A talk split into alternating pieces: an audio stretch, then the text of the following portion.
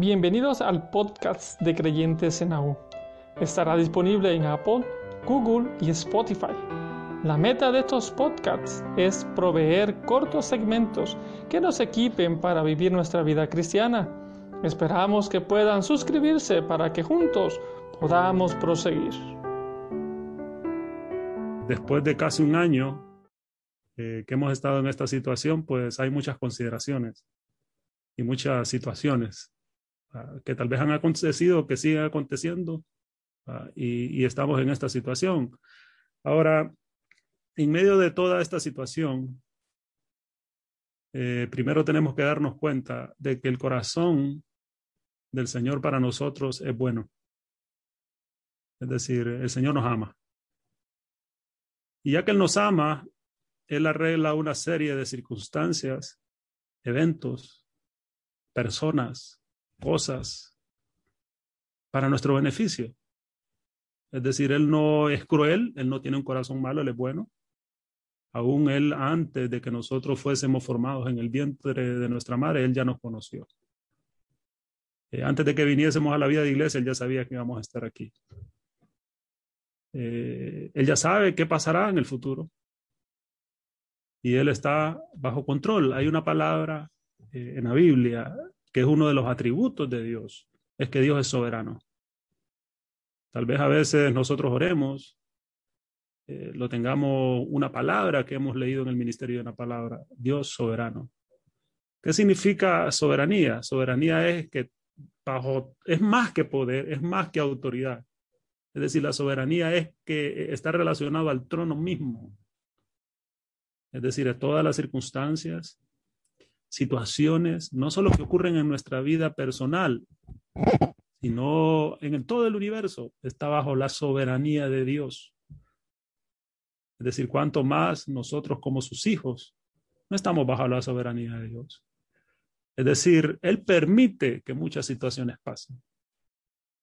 Es decir, Job estaba bajo una tribulación, varias tribulaciones, pero aún en medio de la situación más difícil que podamos tener, ahí está el Dios soberano arreglando cualquiera que sea nuestra situación, dando, dándonos lo que nosotros necesitamos para el momento poniendo las circunstancias en las cuales nuestro corazón se puede abrir al Señor. Es decir, Él es soberano. Es decir, eh, no hay cosa minúscula que pase de su mano, ni hay cosa magna que no pueda contener su mano. Es decir, todo es, está bajo la mano soberana de Dios. Ahora, cuando Él ejercita su soberanía, tenemos algo que se llama la multiforme sabiduría. Eh, es una expresión muy preciosa en Efesios capítulo 3. Dice, para que la multiforme sabiduría de Dios sea ahora dada a conocer. ¿A quién? A los principados y potestades. Es decir, no solo es sabiduría, sino es sabiduría en diferentes direcciones, de diferentes maneras.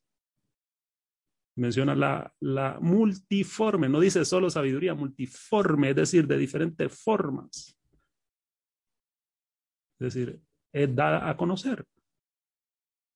Ahora, ¿quién es?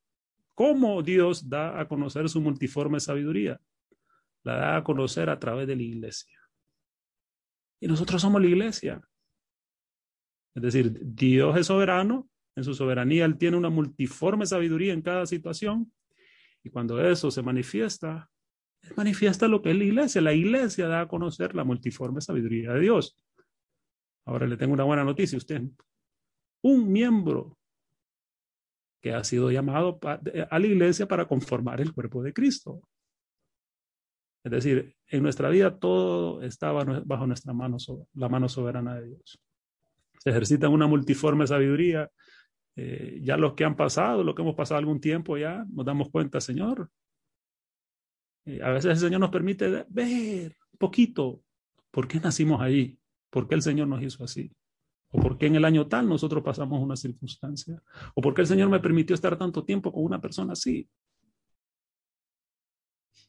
Y en lo profundo de nuestro ser, aunque nosotros no lo veamos, hay agradecimiento porque vemos que Dios es soberano.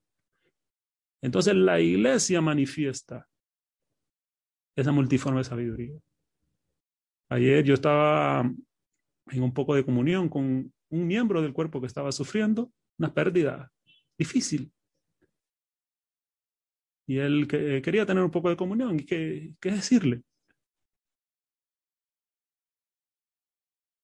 Difícil, es, pérdida. y, yo digo que en alguna medida todos hemos sufrido pérdida.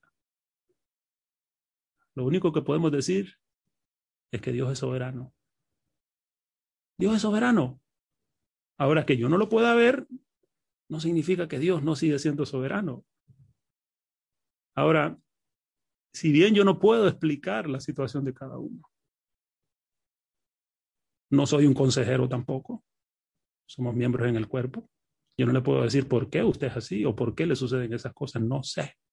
¿Por qué? Porque yo no soy Dios por lo menos no en la multiforme sabiduría. Yo estoy bajo la multiforme sabiduría y la soberanía de Dios. Pero algo que le decía a este miembro, le decía, algo que me ha ayudado mucho en mi vida cristiana, en algunas pérdidas que he tenido, es venir a la palabra de Dios. Y cuando he venido a la palabra de Dios, con un corazón abierto, la palabra de Dios deja de ser blanco y negro, llega a ser la palabra de Dios para mi vida. Es decir, la palabra llega a ser espíritu y vida a mí cuando yo he venido con un corazón abierto en situaciones así. Entonces, tal vez, eh, ¿cómo es la manera de recibir la palabra? La palabra dice, los cielos y la tierra pasará, pero mi palabra no pasará. Decir, la palabra del Señor es infalible. Ha estado, está y estará ahí siempre. Es decir, la diferencia lo hace en mi aprehensión de la palabra. Pero una manera básica, tal vez a veces no tan fácil, es cuando yo vengo a la palabra, es decir, amén a la palabra de Dios. Es decir, decirle al Señor, Señor, yo no creo mi circunstancia. Señor, yo no creo lo que yo estoy viendo, estoy, creo lo que tu palabra dice. Es decir, cuando yo tomo una actitud así, entonces yo digo, yo digo amén a la palabra de Dios. Ah, es como decir, eh, el Señor le dijo a Juan, he aquí yo vengo pronto. ¿Hace cuánto fue eso? Tal vez si yo hubiese sido Juan, va, eh, y no sé, si, yo estuviera ahí con el Señor, le diría, bueno, Señor, dijiste hace dos mil años, pero no ha venido. No sería un buen argumento. Ah, eh, tal vez eh, hubieras puesto ahí, Señor, que vengo pronto, pero, pero, pero conforme a tu apreciación del tiempo, no la mía. No, el Señor dijo que él venía pronto. ¿Y qué, y qué dijo Juan? Él no argumentó, que dijo, amén. Eso fue lo que dijo, amén. ¿Y qué fue lo que dijo después? Ven, Señor Jesús. ¿Y usted qué va a decir a la palabra de Dios? Vamos a empezar a argumentar. Dios es Dios. Ahora, en mi experiencia, una de las cosas eh, más difíciles cuando uno pasa situaciones eh, un versículo particular en la Biblia que muestra todo esto que estamos hablando.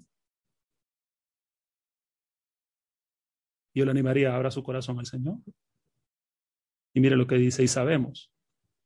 ¿Usted sabe? ¿Ya lo sabe? ¿Se lo han dicho alguna vez? Y sabemos. Pablo lo sabía. Usted lo sabe. Ya le oró al Señor. Señor, quiero saberlo que a los que aman a Dios. ¿Usted ama a Dios? Creo que todos tenemos una apreciación del Señor, un amor hacia el Señor. Los que aman a Dios. ¿Usted es esos que ama a Dios? Mire qué precioso dice. Todas, todas las cosas cooperan para bien. Y esto dice, aman a Dios todas las cosas, que son todas, Todas son personas, asuntos, cosas. Entonces todo eso de diferentes direcciones en su multiforme sabiduría, conforme a su soberanía, cooperan para bien. Y te diría, ah, e, entonces, entonces después de esto yo voy a tener un, un ascenso o tal vez voy a estar mejor. No, no es eso, eso es religiosidad. Eso no, no tiene nada que ver con el propósito de Dios.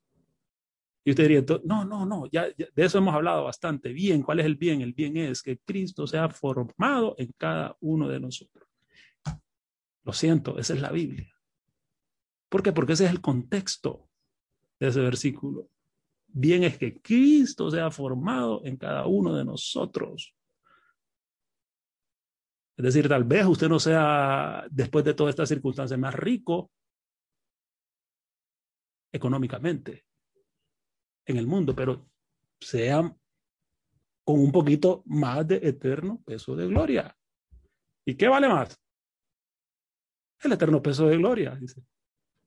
Todas las cosas cooperan para bien. ¿Y cuál es el bien? Que Cristo sea formado en nosotros. Hay circunstancias, situaciones que el Señor permite que hace que todas las circunstancias cooperen para nuestro beneficio.